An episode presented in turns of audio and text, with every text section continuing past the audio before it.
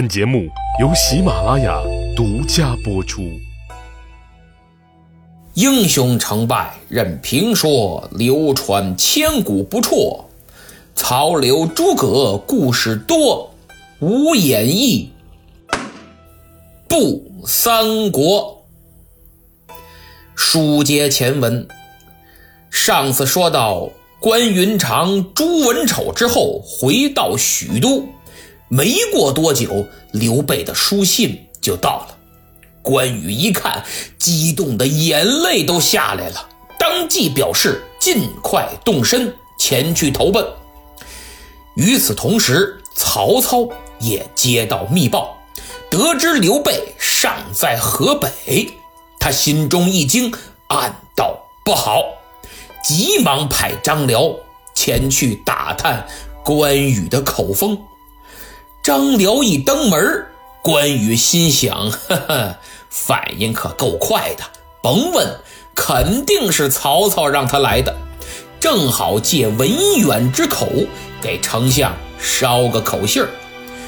关羽没绕弯子，当下便把自己要辞别曹操，前往河北寻凶的打算全盘托出。张辽一听，别呀，这我不白来了吗？于是想再劝说劝说，将其挽留，但也就劝了几句，发现没戏。关羽是去意已决。哎，张辽这回是真没辙了，也不敢多说，否则这朋友也没得做了。于是他赶紧回去禀报丞相。曹丞相一听，不禁长叹：“哎。”看来这云长，我是留不住了。他思来想去，一时也没什么好对策，心中就无比的惆怅和惋惜。关羽这边呢，那可是说走就走，第二天便来到丞相府向曹操辞行。曹操一听关羽求见，立即吩咐不见。哎，这回也不下马相迎了。堂堂的大汉丞相，居然也玩起了鸵鸟政策。关羽一来二去，三次请辞，都未能见到曹操的面知道丞相啊是在故意躲他。他一看，得了，不管了，干脆我就走吧。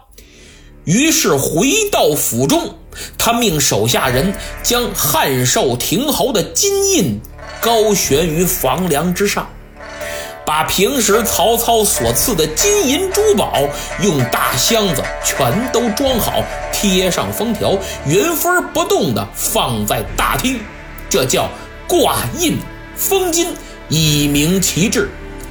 安排妥当之后，他修书一封。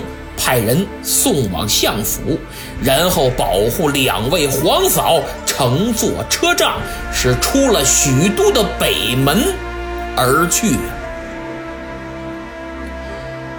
穿越上千年历史岁月的斑驳与沧桑，夕阳下，古道，西风，一人一刀一马。马是赤兔马，刀是青龙刀。江湖在哪里？有人的地方就有江湖。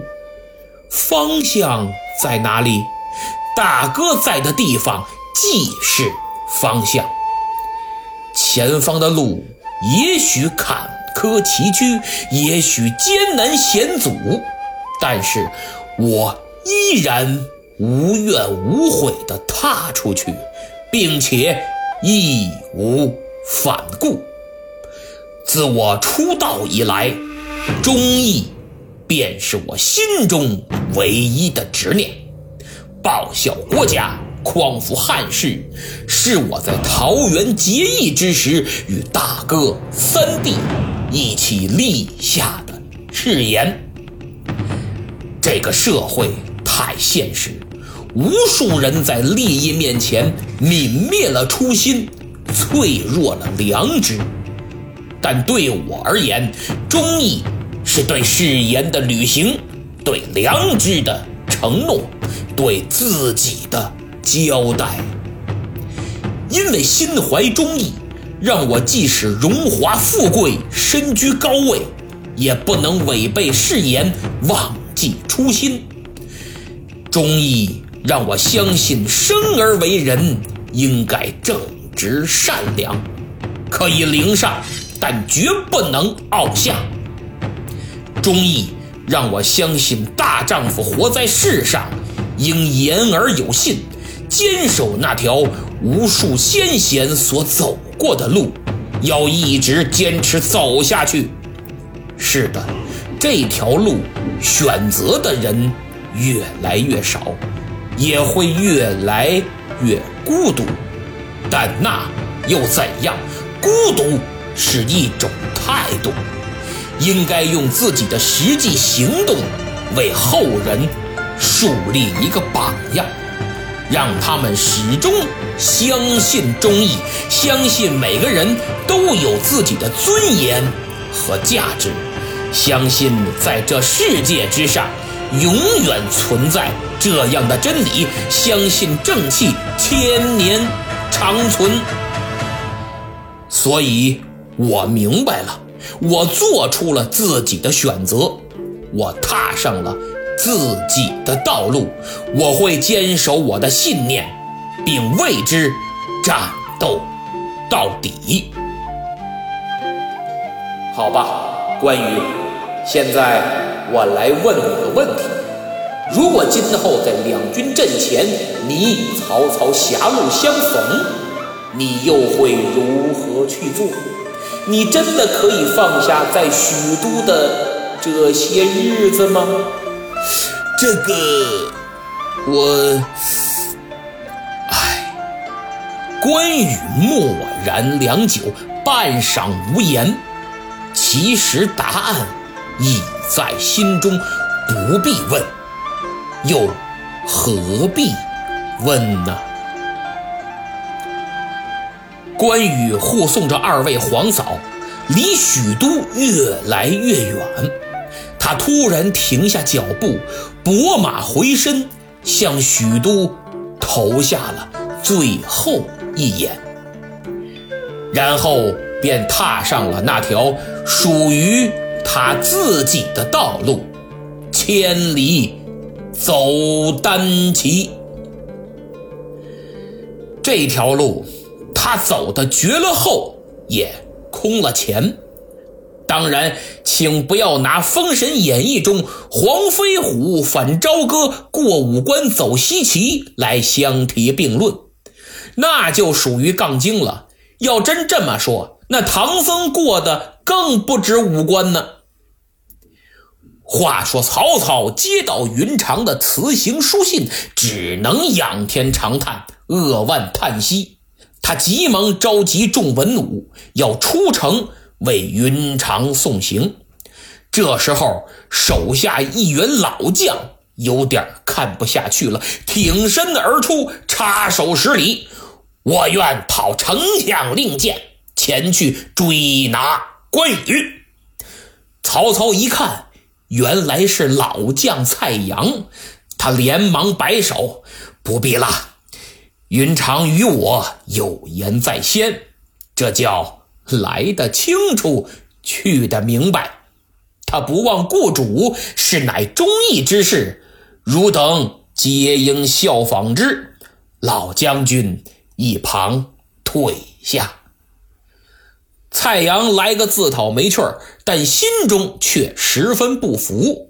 程昱等人也纷纷劝告曹操，说那关羽有万夫不挡之勇，如今纵虎归山。恐留后患，不如趁现在还来得及追而杀之。曹操很厚道，力排众议，一方面安排张辽快马先行追赶关公，一方面亲率文武出城为之践行。此时关羽一行人并没有走远。按说以赤兔马的脚力，日行千里那是绝没问题的。但这不是还有两位皇嫂的车仗吗？所以你得跟着走。关公只能按配徐行，走的就比较慢。这方面的体会呀，孙悟空同志是很有发言权的。毕竟长安到天竺也就一个筋斗云的事儿啊。张辽得令以后是快马加鞭，在灞河桥就追上了关羽。关羽一看是张辽，心想：你要干嘛呀？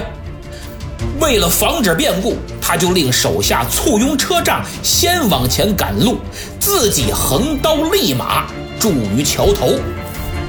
温远仁兄，莫非是奉丞相之令，要把关某？追回许都不成？张辽急忙解释：“啊，云长兄切莫生疑，丞相得知武兄欲前往河北投奔皇叔，特命我来告知，他要亲自来为将军饯行啊。”说话间，远处已然扬尘四起，一队人马浩浩荡荡奔此处而来。二人拢目观瞧，果然是曹操。只见曹丞相居中，文臣在左，武将居右，刀枪耀眼，盔明甲亮。不大功夫，曹操率队伍已然走到近前。关公不敢怠慢呀，心中暗想：如果曹操以武相逼，哼，那就生死相搏，粉身碎骨。在所不惜。此时的关羽是满怀警惕，而曹操却是无限感慨呀。他望着眼前的关羽，思绪万千。自从当年十八路诸侯讨董卓，他就爱惜关羽之才，斩华雄之时还亲自为其温酒。一直到那屯土山约三世，自己费尽心思、绞尽脑汁儿，想要把这员大将留在身边，那真是从心眼里爱这员虎将啊！礼遇有加，恩惠尽失，哪怕惹得身边的文武羡慕、嫉妒、恨，甚至遭受埋怨、非议，都在所不惜。可以说自己对关羽已经超出了普通的个人感情范畴，那是老板对人才的苛求，是英雄惜英雄的感悟，是自己对忠义的高度认同与敬仰，更是大丈夫与真男人的心灵对话。可惜自己一片苦心。却难以启齿啊！事到如今，只落得个竹篮打水一场空，怎不叫人感慨呢？人世间最远的距离，不是天涯海角，而是这短短几十米的灞河桥啊！此时此刻。历史上无数文人墨客的华丽辞藻都难以形容曹丞相复杂的心情。李叔同的送别也略显单薄，仓央嘉措的诗歌又太过阴柔，李杜难表其情，宋元难辞其感呢。事已至此。曹操决定，还是做个整人情吧，送佛送到西呀。曾文正公有言：“过往不恋，未来不迎。”既然关羽去意已决，自己再强留或者杀掉，未免失信于天下。这种豁达的态度与智慧。正是曹操作为当时杰出政治家的优点所在。想到这儿，他在马上一拱手：“云长啊，我此来，一是为二君侯饯行，二是怕路费不足，特意送些川字，略表寸心呐。”曹操的意思是：关羽，你别紧张，我不是来捉你的。我怕你路上花销多，钱不够用。俗话说“穷家富路”嘛，特意送点盘缠给你，大家呀好聚好散。你走，我送送你。曹丞相一挥手，身后上来一人，双手托着整盘的马蹄金。关羽一看，略微放松了一些。微微一笑，哈哈，丞相，关某蒙受您知遇之恩，您平时所赠金银，我都放于府中。再者，我在您帐下并未立有赫赫之功，正所谓无功不受禄啊！您的心意我牢记不忘，还请。将这些钱财赏赐给众将士吧。哎呀，二军侯过谦了，你在白马坡前斩了颜良，又在延津一战诛了文丑，这这点钱财，哎呀，这点钱财难以表彰你的功劳啊。呃，既然你不肯接受，我还为你。做了一件锦袍，一直没来得及送与你，今日一并也带了过来，还请将军勿要推辞啊！话音刚落，又一名军士拖着一个漆盘，上面放着一件叠得工工整整的锦袍，那真是金线织就，银线掐边，华丽中不失英武。关羽有些为难，因为这要是再拒绝，就有点说不过去了。好歹自己也熟读春秋啊，行走江湖，最起码的礼貌素质还是要有的。当朝丞相的一片美意，自己要是再三拒绝，那就太失礼了。可问题是，如果要，那按照礼仪规矩来讲。自己就得下马施礼，接过锦袍穿在身上。如果这时候受了暗算，怎么办？谁知道这是馅饼还是陷阱？关羽正在为难，哎，忽然一念之间，急中生智，他在马上拿起青龙大刀，往前这么一探，直接用刀头把锦袍。就给挑了过来，然后耍了个刀花，唰啦，就将这锦袍披在了身上。整个过程如行云流水，一气呵成。京剧中著名的唱段《灞桥挑袍》讲的正是这段故事。关羽披上锦袍，在马上一拱手：“关某多谢丞相赠。”好之情，青山不改，绿水长流。望丞相多多保重，你我后会有期，相逢有日，云长去也。言罢，他拨转马头，绝尘而去。轻轻的，我走了，正如我轻轻的来，挥一挥衣袖。只带走一匹赤兔。曹操身旁的许褚看不下去了，丞相，他关羽也太不懂规矩了。您赠他战袍，他他连个礼都不识，待俺赶上前去质问他个鸟人。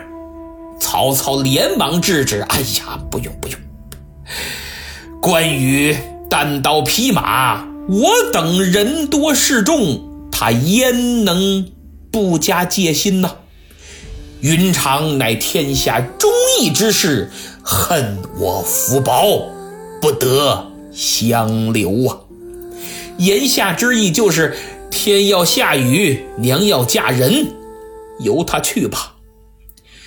曹操望着关羽远去的背影，目不转睛，一直痴心地看着，直到看不见了，才长叹一声：“唉，云长去矣。”这回人家是彻底的走了，究竟终于还是走了。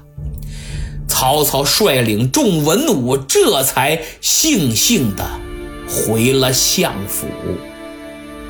后人质疑曹操不是真心放关羽走，理由是你要真心放他走，为什么不给他过关文书呢？给了文书，不就不用闯关斩将了吗？您看，您的问题自个儿已经都回答了。小说的情节都是为故事本身服务的，没有过关斩将，那咱们还看什么故事啊？我还怎么给您往下讲呀？小说就是小说，不必太认真，既不能拿严谨的逻辑来衡量。更不能搬着历史来细抠。咱们说这关羽打马扬鞭追赶两位皇嫂的车队，一直追出几十里地，怎么还不见踪影啊？走的有这么快吗？心想坏了，莫不是那曹操在灞河桥头拖延时间，暗地里派军兵劫了车队？可是不能啊！正在他心急如焚之际，忽见前面跑来一匹战马，马上端坐一将，来到关羽近前。就见他抱拳拱手，问道：“将军可是汉寿亭侯关羽关云长？”关公一看，并不认得此人，但他仔细打量，就发现此人战马的脖颈之下。居然挂着一颗人头。